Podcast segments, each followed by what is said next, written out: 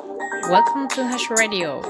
This program is supported by you. ハッシュです。皆さんお元気ですか？今日はね、日本の伝統文化の一つである滝技能について話そうと思います。あの、岐阜市ではですね、長良川滝技能というものがあるのですね。私、岐阜に来て3年目で初めて知りました。コロナだったので、このこのコロナの間はね、開催されてなかったということで、今回初めて私見かけて、すぐにあの観覧席は抽選だったので申し込んだわけですが、めでたく当選しまして、今日は、あの、知り合いの人を誘って二人で見てきたわけです。私ね、この滝技能というもの好きなんですよね。今まで愛知とか和歌山とか住んできましたけども、まあ、どちらでもね、滝技能を見てきたんですね。で、特に、まあ、脳っていうのはですね、その脳の前にあの、狂言っていうのがあったりしますよね。まあ、コントみたいなもんですね。今で言ったら面白いものです。で、私はどちらかというと、この狂言狙いで今まで見に行っていたんですけど、今回はね、脳も良かったんで、あ、じゃ狂言も良かったんですけど、脳にね、すごい、あの、惹かれたっていうのがちょっと驚きでした。まあそんなことを話していこうかなと思います。まずね、この長良川滝技能ね、ロケーションがずるい。ずるすぎるって思いました。このタイトル、長良川ってつくだけあって、長良川の河川敷で仮設舞台を作ってやるんですね。で、それだけじゃないのです。客席から見たら舞台が長良川の方にあるんですが、この長良川の背後に金火山という岐阜市の大切な金火山がそびえ立っておりまして、その上には岐阜城が乗っかっております。ライトアップされております。すごくないですか？で、客席から見て右手の方っていうのは西側でありまして、これ川がずっと流れておるので開けてるんですね。でその開けた先をずっと見てみると、ここには滋賀県の伊吹山があるんですね。もう素晴らしいロケーションです。それで、この日は、あの、まあ、夕方の5時から8時、え夜の8時過ぎまでやったんですけども、そよそよとね、ちょっと涼しい風がずっと肌を撫でてるんですね。それから、あの、河川敷なので、草っぱらが周りにもあるんです。なので、秋の虫の鳴き声がずっとするんです。その中、焚き能です。で、この時間帯、空をずっと楽しむことができるんですけども、明るい青い空からだんだんと夕焼けの燃えるような、今日天気良かったんですよ。本当に燃えるような夕焼けの中、それからどんどん暗くなって星の見える暗い夜。この移り変わりとかずるすぎませんか？ということで、これだけも痺れました。で、えっ、ー、と、今日の演目はですね、狂言があの、いぐいっていうものです。で、の、まあ、ちょっと時間の関係で反応と言って、まあ、ちょっと短縮バージョンの脳でだったんですけど、演目はヤシマというもので、えー、いぐいというものは、井上松次郎さんという方がですね、あの、主人公を、えー、演じていらっしゃいまして、ヤシマというものでは、梅若紀章さんという方がね、あの、主人公してって言いますけど、演じていらっしゃいました。で、これ、あの、岐阜、岐阜岐阜市の開催なので、なんとね、あの、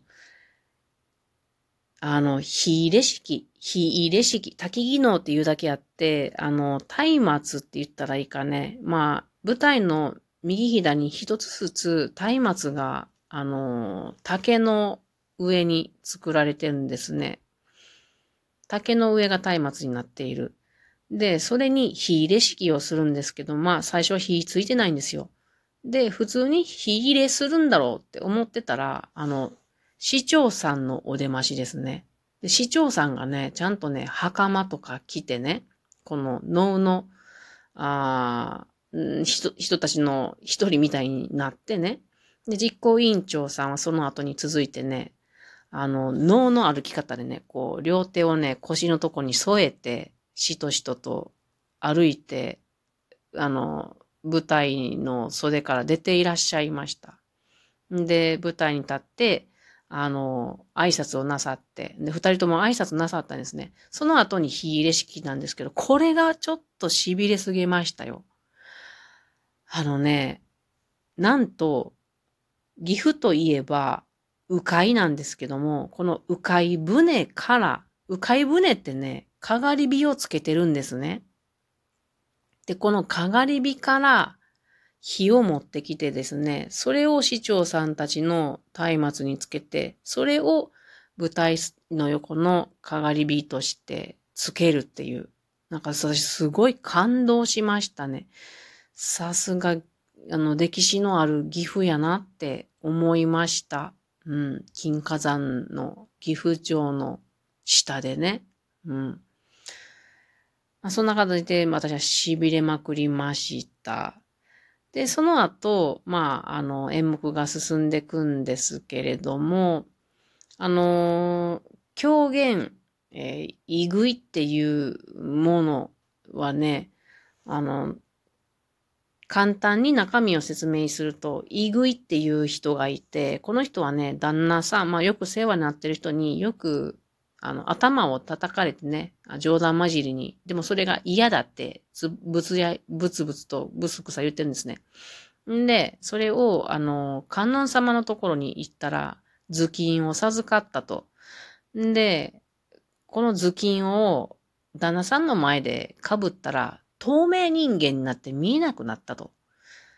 んで、この旦那さん困って困ってしまってね、通りがかった三置これは占い師ですけども、に、このイグイの居場所を占わせたんですね。で、そっからは、もう、イグイと三置の知恵比べとなって、最後の最後の方にはね、あの、旦那さんとね、この三置が喧嘩をしていくっていう、まあ、面白い話でした。で、この狂言で、あの、私ね、びっくりしたのが、女の子がね、あの、若い女の子やと思うんですよ。小柄のね。あの、いぐいを演じてたんですね。女の子の、その、脳してんのって私初めて見たんでね、面白かったですね。うん。で、その後は反応に入ってくんですけど、このヤシマっていう、えー、演目の中身、お話はどんなんかというと、京都の僧侶がですね、香川県の方へ行った際に、宿を借りようと一軒の家の前で待ってると、老人が現れてですね、まあその家の老人です。で、泊めてもらうことになって、で、その老人にね、この土地の源平の八島の戦いについて話してくださいって言って話してもらうんですよ。でもあまりにも老人が詳しく話すので、この僧侶はね、あの、なんでそんなに詳しいのって聞いたら、老人が、源義経の化身でなのですって言って消えたっていうことなんですね。で、僧たちは、鎮魂のために祈りを捧げると。そうしたら、義経が甲冑姿で現れてですね、これはあの、先ほどの老人がね、あの、着替えをして、あの、もう面をつけてね、で、あの、義経さんになりきって出ていらっしゃいました。で、戦いの最中に、あの、弓を海に落としてしまったのを敵の船の近くまで取りに行ったことを語ったり、で、合戦の凄まじさを舞で表現したり、地獄の苦しみを見せて、で、最後にはね、朝日と共に消えていくっていう、そんなね、話なんですよ。でね、私ね、脳、脳ってね、まあ本当に最初言いましたけど、興味がなかったんですけど、今回すごい引き込まれました。あの、演奏方の演奏がすごく良かったんですよね。演奏方っていうのは、あの、林って言いますけれども、お囃子のね、楽器を演奏する役ですけども、笛と、あの、今回はね、小包と小だ、小包と大包3人でやってるんですよね。で、うーとか言ってね、なんか、よーとかよくあるじゃないですか。あれやりながら、あの、太鼓とかやってるんですよ。私すっげえかっこいいなと今回思いまして。それプラス、自歌い隊ですね。これ、男性が、あの、歌い手がね、7人、8人ぐらい座ってね、で、あの、なんていうんかな、合唱で情景とか登場人物の心理を表すんですね。この、で、その演じる人たちの歌とか、様子とか、それから林隊の、この、この、この人間のなす、なんだろうね、ハーモニーっていうのかな。みんながその、やってることで、音と見た目と、まあ、声と、で、どんどんどんどん、なんかね、この源の義経の恨みつらみに、私もどんどんどんどん引き込まれていって、え、引き込まれていきました。どうやって、あの、私の感動を伝えたらいいのか、やはり分からずじまいなんですけれども、とにかく、